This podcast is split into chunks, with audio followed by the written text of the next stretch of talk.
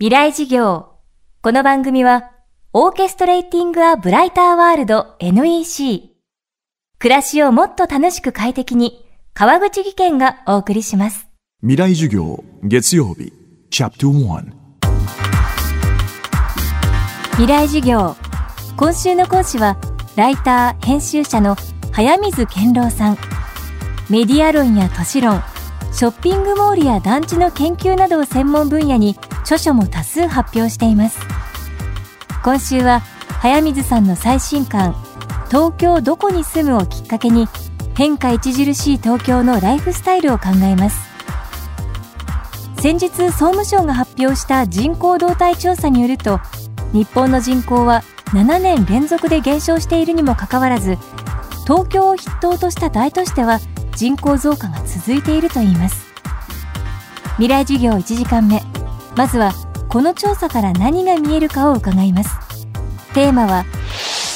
東京内一極集中。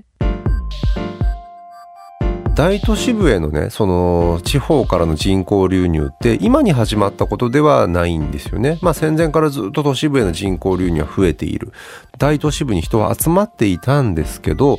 東京の都心ではなく郊外に人が増えていた状態だったんです。ただ今起こっているのは東京のさらに中心部、えー、都心回帰って言われますけど千代田港中央その3区なんかが顕著ですが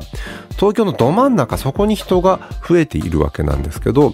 えー、実は東京の人口も2020年まあオリンピックのある年なんですがをピークに人口減少段階に入ると言われているんですが実は港区中央区千代田区、えー、その3区に限っては2030年まで人口は減らないんですよね。東京全体で見ると減る。けど中心はまだ増える。ってことは何が起こっているかというと東京一極集中って僕ら言いがちですけど実は東京内一極集中が起こっている。実はそちらの方が重要なことでなぜなら僕ら子供の頃にね社会科の教科書の中にドーナツ化現象っていう言葉都市の中心部に人がいなくなってまあ周辺部にベッドタウンができていくようなね都市これ多分東京だけではなくおそらく世界的な大都市で起こっていたことドーナツ化現象として習ったんですよ。それが起こっていたのって1970年代ぐらいまでの話で、えー、そっから世界の都市はむしろ都市集中の時代になっていくんですよね。で、これ東京で言うといつからそれが起こるかというと、まあ大体2000年ぐらいから、ね、東京の、周辺部の人口が減り始めて、都心にそれが回帰している。いわゆる都心回帰みたいなことが、ここ10年、15年で顕著になっています。千代田区港区中央区。東京は今この3つの区だけに人口が集中する傾向が続いている。早水さんはその理由について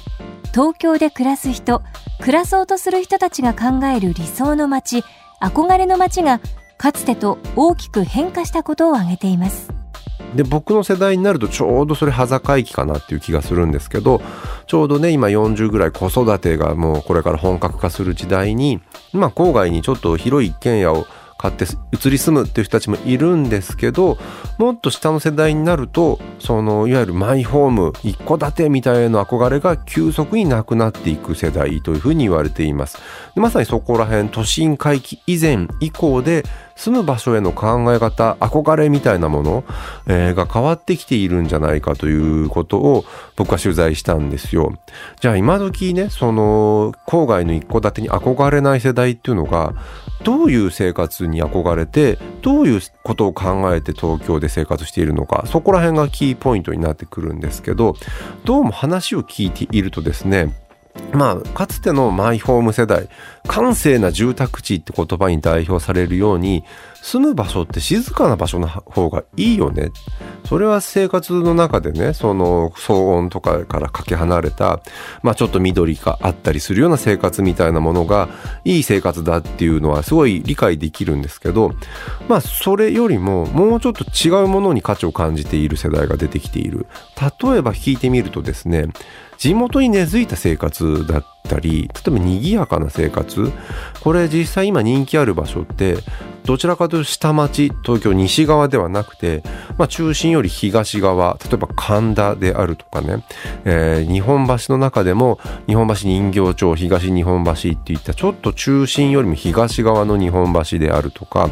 まあ、墨田区なんかに行っちゃってもいいですけどスカイツリーのあるあたりとか、まあ、その辺ってもともと工場小さい工場地帯とそこで働く人たちが、えー、一緒くたになったような植樹一体の町だったんですね。それを下町と呼ぶわけですけどそういうところでお祭りに参加したりするようなそれが地元に根付いた暮らし。そういうものがどちらかというと今、えー、人気のある、えー、生活になっているっていう感じなんですよね。未来事業。今日は東京内一極集中をテーマにライター編集者の早水健郎さんの講義をお届けしました。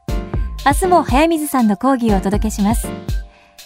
そしてこの番組はポッドキャストでも配信中です。バックナンバーもまとめて聞くことができます。アクセスは東京 FM のトップページからどうぞ。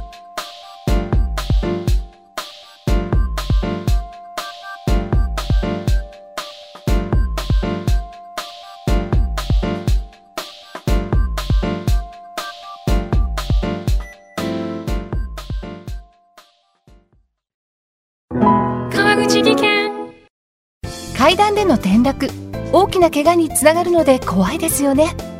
足元の見分けにくい階段でもコントラストでくっきり。白いスベラーズが登場しました。